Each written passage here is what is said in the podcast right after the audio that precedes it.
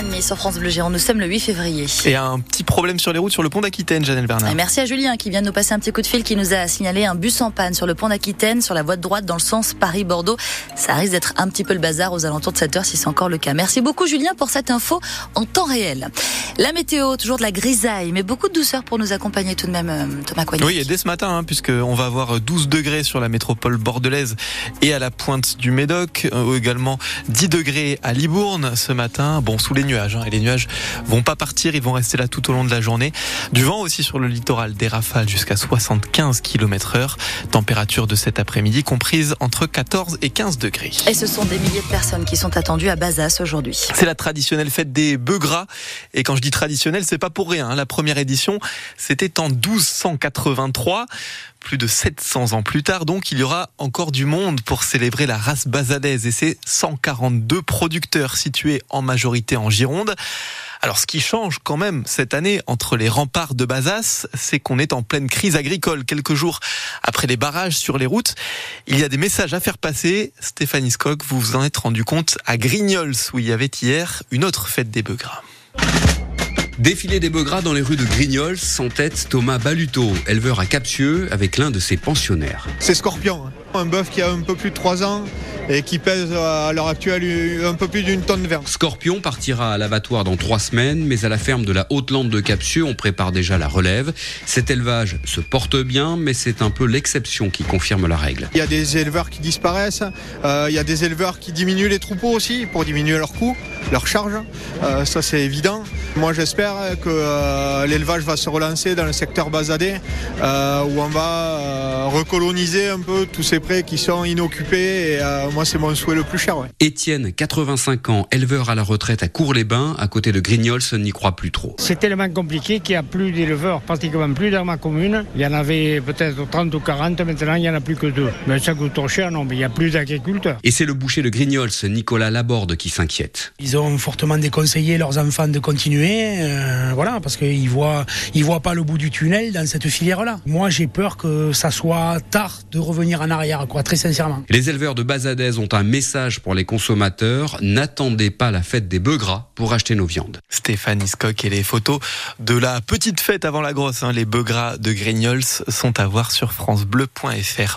Après 2023, année la plus chaude de l'histoire, voilà 2020 janvier 2024, mois de janvier le plus chaud de l'histoire. C'est ce que dit l'Institut européen Copernicus.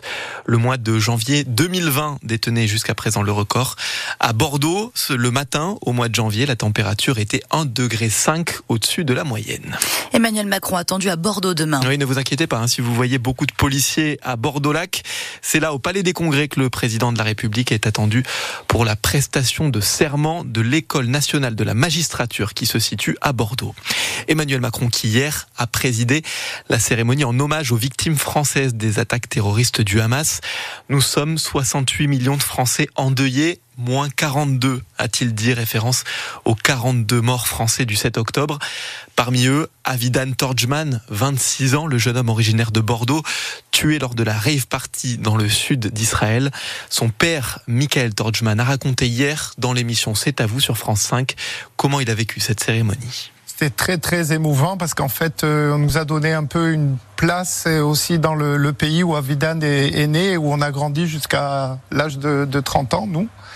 Et, euh, et pour nous, ça a été euh, finalement aussi un rappel parce que souvent, euh, au niveau du monde, on parle beaucoup des otages, on parle beaucoup des soldats qui, qui meurent au combat, mais on a tendance à oublier les 1400 victimes qui sont parties le premier jour, le 7 octobre. Donc pour nous, c'était important aussi de, de participer à cet événement pour se, se rappeler euh, de ce qui nous est arrivé en tant que dans notre famille. Michael Torjman dans C'est à vous hier soir sur France 5.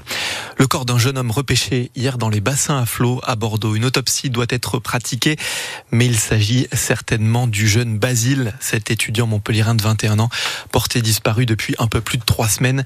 Et une soirée à l'Aibot, boîte de nuit de ce quartier des bassins à flot, c'est à lire sur francebleu.fr. Que se passe-t-il chez Tandem Éducation? Cette structure d'accueil d'enfants placés ou souffrant de handicap, souvent d'autisme, vient d'être être reprise en main par le département de la Gironde qui a nommé un administrateur et ordonné la fermeture dans six mois des trois centres du département à Villeneuve-d'Ornon, Sablon et Libourne. C'est une information France Bleu Gironde. Alors pas de soupçon de maltraitance, mais des problèmes administratifs. On vous explique tout ça sur francebleu.fr. Vous êtes malheureusement sûrement concerné par cette vaste fuite de données des mutuelles. Oui, 33 millions de personnes sont touchées en France par ce vol massif de données. Les noms, prénoms et numéros de sécu volés dans des cyberattaques contre deux prestataires des mutuelles. Ces deux opérateurs, Viamedis et Almeris, doivent informer individuellement l'ensemble des personnes concernées. Il y a eu de plus en plus de touristes à Bordeaux Métropole l'an dernier, plus 8% en 2023 par rapport à 2022. Selon les chiffres de l'Office de tourisme dévoilés hier, la moitié sont étrangers. Les Espagnols arrivent en tête, suivis des Britanniques particulièrement présents à l'automne pendant la Coupe du Monde de rugby.